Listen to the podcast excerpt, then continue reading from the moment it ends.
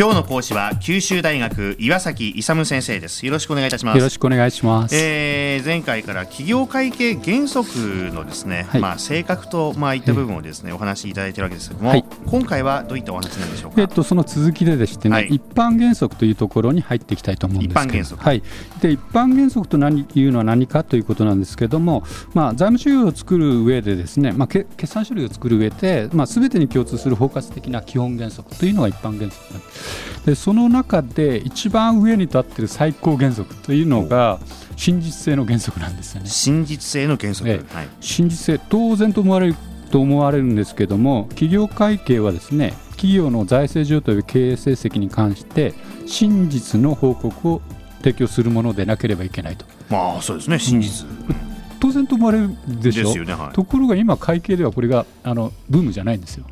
えどういうことですか、えー、っと昔はですね真実なあの情報提供がもうメインに、誰誰が考えても真実。真実以外は考えられないと。ないです、ね、ところがですね今は有用な情報なんですよ。だから真実から有用に移っちゃってる。有用、うん、だから要するに意思決定に有用な情報を提供すると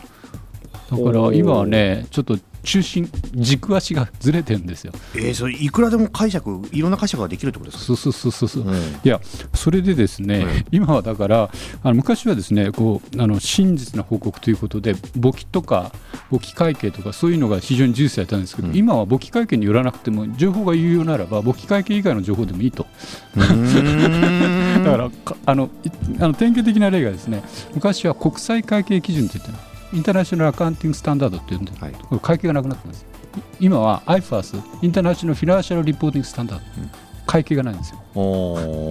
あのインターナショナル、国際財務報告基準、あ財務、はいはい、インターナショナルアカウンティングスタンダード、国際会計基準。というように、すごく今変わってるんですよね時代が、うん、だけどこれちょっと昔のやってるんで昔のあの考え方で、まあ、真実性原則っていうのがあってやっぱり情報っていうのは真実じゃなくて、はい、でここで一つお話したいのはあの国際あの財務報告基準って信頼性原則信頼性の性格を取っちゃったんですよ。なくしたの。で表現の忠実性に変えたんですようん、だからその信頼性とかですね検証可能性っていうのは非常に軽視してる。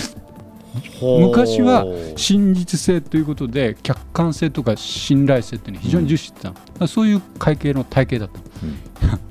それを国際財務報告基準はあの表現の忠実性目的適合性というふうに変えちゃってる。だから今は表現変えると信頼性のない会計報告それいいんですかそれいや実際そうなってますから。なってるんですなってるでこれを皆さんがいいと言ってるどうしてそれがいいのかよくだから信頼性がないのは非常に危ないですよね。はい、うん、ね危ないですよね。うん、信用できないですもん、だからまさにですね会計っていうのはこう真実性原則っていうのが重要だと。だからあの変なふうに有用な情報というよりも真実な情報を提供するものがでなければならないというこういうあの基本原則っていうのは、やっぱり時代が変わってもですね、あのあの重視しなくちゃいけないなというふうに思ってますね。はいそれで具体的な内容なんですけど、うん、真実性の種類が2つあるんですよね。はどういうふうに思いますかね？真実真実は一つじゃ、ね、数学だとですね1プラス1は 2, 2以外は全部×ですよね、はい、会計においてもですねあの相対的なんですね。あ絶対的じゃなくて相対的なんだと。そうそう1プラス1は2っていうだけじゃないないんだと、うん、相対的。なぜかということなんですけど、はい、あの会計というのは財務諸表によっててあの財務情報を提供している、うん、で財務情報がどういうふうにあの作られているかというと記録と監修と判断によって作られています。記録と監修と判断、うん。はい、記録って何かというと取引記録なんですよ、はい、だから買った時の値段でつけられてるんですけどところが翌日の値段株等でお分かりのようにあるいはあの為替等で、ま、毎時間変動してますよね、ねはい、だから記録した時の値段が必ずしもあの正しいもんじゃなくて、うんうんうん、あの時間によってですね変わるんです。だから記録した時のやつを正しいものとして記録してるだけなんです。だから記録がベースになるわけです、ね。はいはいはい、だから時間が違うとまた別の記録が出てくるだから複数あり得ると、うん、だただ取引をベースにしてるんであの記録で第2番目が監修なんですけど、はい、あのあの会計の処理をするのに、うん、例えば定額法とか定率法定額法っていうのは一定額であの費用化していく方法、うん、定率法って一定率で費用化していく方法、これ同じ金額が出てくるんだったら2ついらないんですけど、当然違う金額で、ね。うん、だそういうように2つ以上のあの会計処理方法が認められてこれが慣習なんです。だから複数の結果があり得ると。はいはい。であともう一つ判断、うん、例えば貸し倒れ引当金ってあの要するに回収不能額売掛金とか貸付金の回収不能あの計算するしなくちゃいけないんですけど、その場合も判断しなくちゃいけないんですけど、うんうん、将来のことって分かんないですよね。ですよね。分かれば楽ですけど。い。やいや、株とかですね、うん、宝くじとか、はい、将来のこと分かったらみんな大金持ちですですよ。ね、分かんないですよね。だから、会計では一定の合理的範囲内で決めると、だから複数あるんですよ、あのストライクゾーンが。はいはいはいはい、という意味で複数なだからそう言ってるように記録と監修と判断ってみんな複数のものがあってそれで財務諸表が作られてるんだよだから真実性って言っても絶対的にね1プラス1が2っていうような会計だからすごく1プラス1が 2, 2以外はバスじゃないかっていうイメージありますけどそうじゃないんですよ。結構ゴゴムなんです。私と同じ。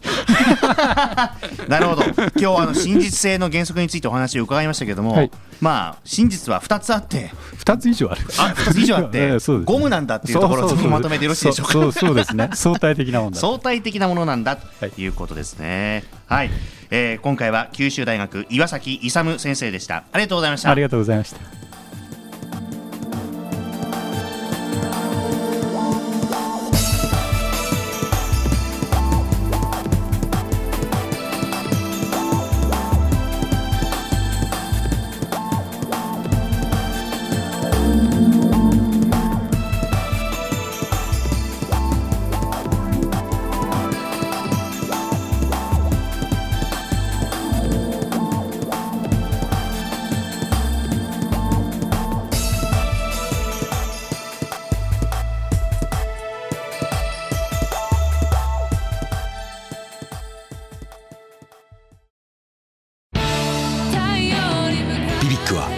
九州で生まれ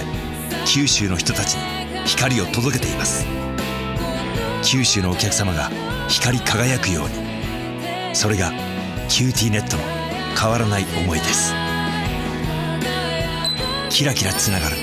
QTnet。